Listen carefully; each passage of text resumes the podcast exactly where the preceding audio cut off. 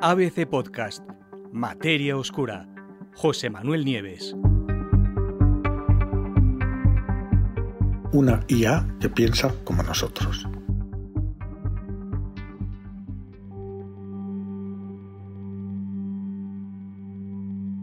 Inspirándose en la forma de funcionar del cerebro humano, un equipo de investigadores de la Universidad de Northwestern y del Boston College ha desarrollado, ha conseguido desarrollar un nuevo transistor sináptico que es capaz de pensar en un nivel muy superior a todo lo que existía hasta ahora. El novedoso dispositivo, eh, de hecho, puede procesar y almacenar información al mismo tiempo, algo que no era posible hasta ahora. Y es algo que es lo mismo que hace el cerebro humano. En sus experimentos, que se han publicado hace apenas unos días en Nature, los investigadores han demostrado que este transistor va más allá de las simples tareas de aprendizaje automático y que es capaz de categorizar datos, puede realizar aprendizaje asociativo y puede eh, eh, aprender de similitudes que no son evidentes, ¿no? Algo muy un tipo de tarea que solamente hace el cerebro humano. Aunque otros trabajos anteriores ya habían seguido estrategias similares para desarrollar dispositivos informáticos que pudieran imitar de alguna manera el funcionamiento de nuestro cerebro, esos dispositivos solo podían hacerlo a temperaturas criogénicas, es decir, a decenas, incluso a cientos de grados bajo cero, a más de 100 grados bajo cero. Sin embargo, el nuevo transistor puede permanecer estable y funcionar incluso a temperatura ambiente, lo que es algo muy importante de cara a su futuro desarrollo comercial. Además, funciona a velocidades muy rápidas, consume muy poca energía, ahora os explicaré cómo, porque esto es muy importante, y es capaz además de retener la información almacenada incluso si esa energía se interrumpe, lo que le hace ideal para todo tipo de aplicaciones en nuestra vida real. ¿Cómo funciona? Bueno, pues como os he dicho, imitando al cerebro, ¿no? El cerebro tiene una arquitectura que es muy diferente a la de una computadora digital. En una computadora los datos van y vienen continuamente entre un microprocesador, que es el que hace el procesamiento, y la memoria, que es la que almacena esos datos. Y eso consume mucha energía y además crea un cuello de botella al intentar realizar múltiples tareas al mismo tiempo, porque tiene que haber todo este tráfico de datos entre el procesador y la memoria continuamente. Sin embargo, en el cerebro, la memoria y el procesamiento de los datos, de la información, resulta que están en el mismo sitio, comparten ubicación y están completamente integrados. Y eso da como resultado pues una eficiencia energética muchísimo mayor, consumen muchísima menos energía. Bueno, pues de un modo similar, este transistor sináptico nuevo consigue eh, eh, hacer lo mismo, el procesamiento de la información y la memoria en un mismo sitio, es decir, que imita con mayor fidelidad a lo que hace el cerebro. El rápido desarrollo de la inteligencia artificial ha empujado a los científicos a desarrollar, como sabéis, computadoras cada vez más parecidas a nuestra forma de pensar, a, nuestro cerebro. Los sistemas informáticos digitales normales, convencionales, tienen unidades de procesamiento y almacenamiento que, como os he dicho, están separadas. Y eso hace que las tareas eh, requieren un uso muy intenso de datos y consumen, al hacerlo, grandes cantidades de energía.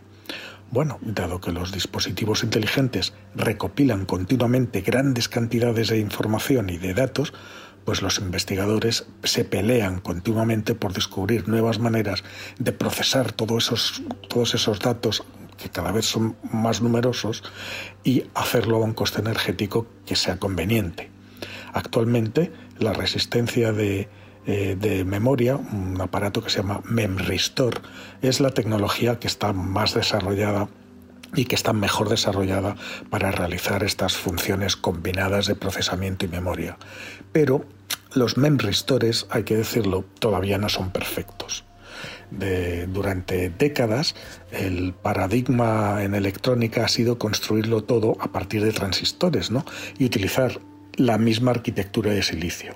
Se han conseguido avances significativos simplemente a base de, colocar más y más transistores en circuitos integrados, cada vez más pequeños, 7 nanómetros, 6 nanómetros, 5, 4, 3 nanómetros.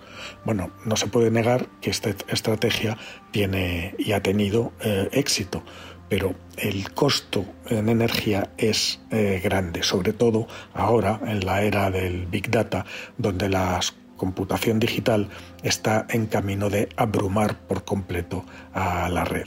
Por lo tanto, es necesario repensar el hardware informático, especialmente para las tareas de inteligencia artificial y aprendizaje automático que vienen, que van a ser cada vez más exigentes.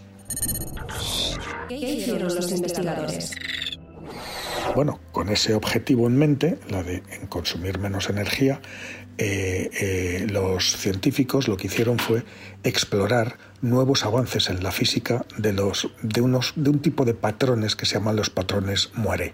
Es un tipo de diseño geométrico que surge cuando dos patrones se superponen uno encima de otro.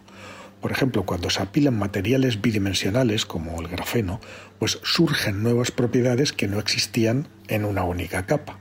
Y cuando esas capas, además de apilarse, se retuercen para formar un patrón moiré, pues se hace posible una sintonización sin precedentes de las propiedades electrónicas.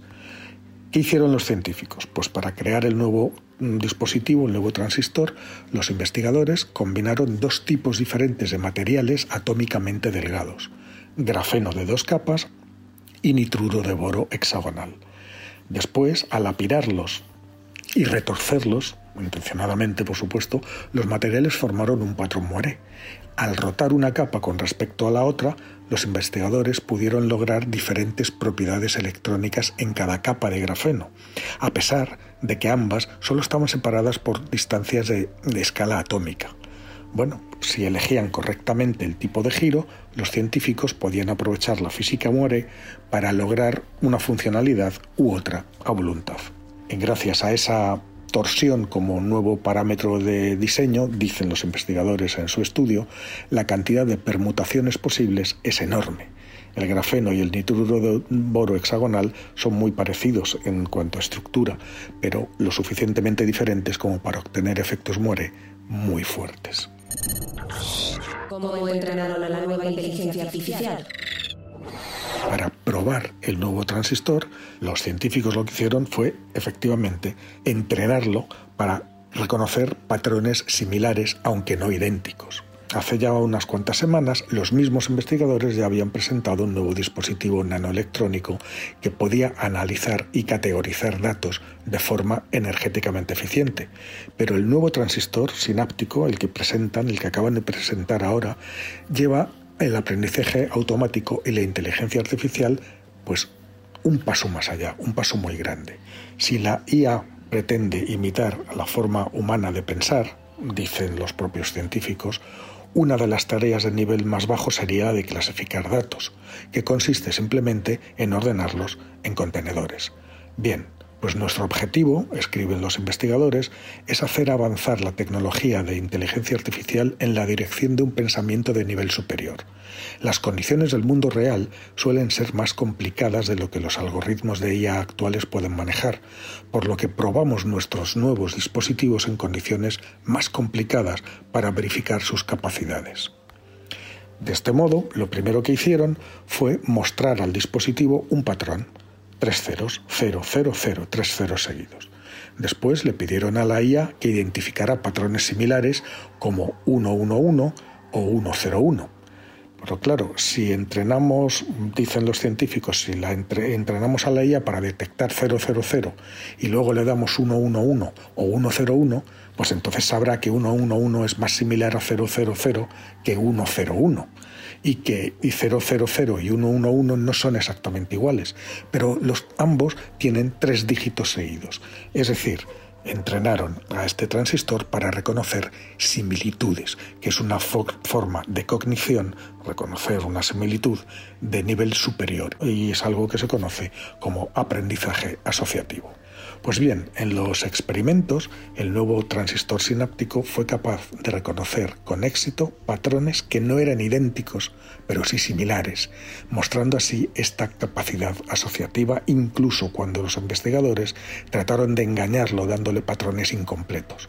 Bueno, pues aún así el dispositivo tuvo éxito a la hora de, reconocerlos. La IA, dicen los investigadores, la actual, puede ser fácil de confundir, lo que puede causar problemas importantes en determinados contextos. Imagina, por ejemplo, que estamos utilizando un vehículo autónomo y que las condiciones climáticas empeoran. Bueno, es posible que el vehículo no pueda interpretar los datos más complicados de los sensores tan bien como lo haría un conductor humano. Pero incluso cuando le dimos a nuestro transistor una entrada imperfecta, fue capaz de identificar la respuesta correcta. Se trata, pues, de un gran paso, de un paso muy importante, porque, os resumo, tenemos un nuevo tipo de transistor para inteligencia artificial que es capaz de hacer el procesamiento y el almacenaje de memoria en el mismo sitio, lo cual permite un ahorro enorme de energía y es capaz además de llegar a un nivel superior de IA, un nivel que es eh, asociar y identificar cosas similares. Así que un gran avance, si se producen nuevas cosas, por supuesto, os las iré contando.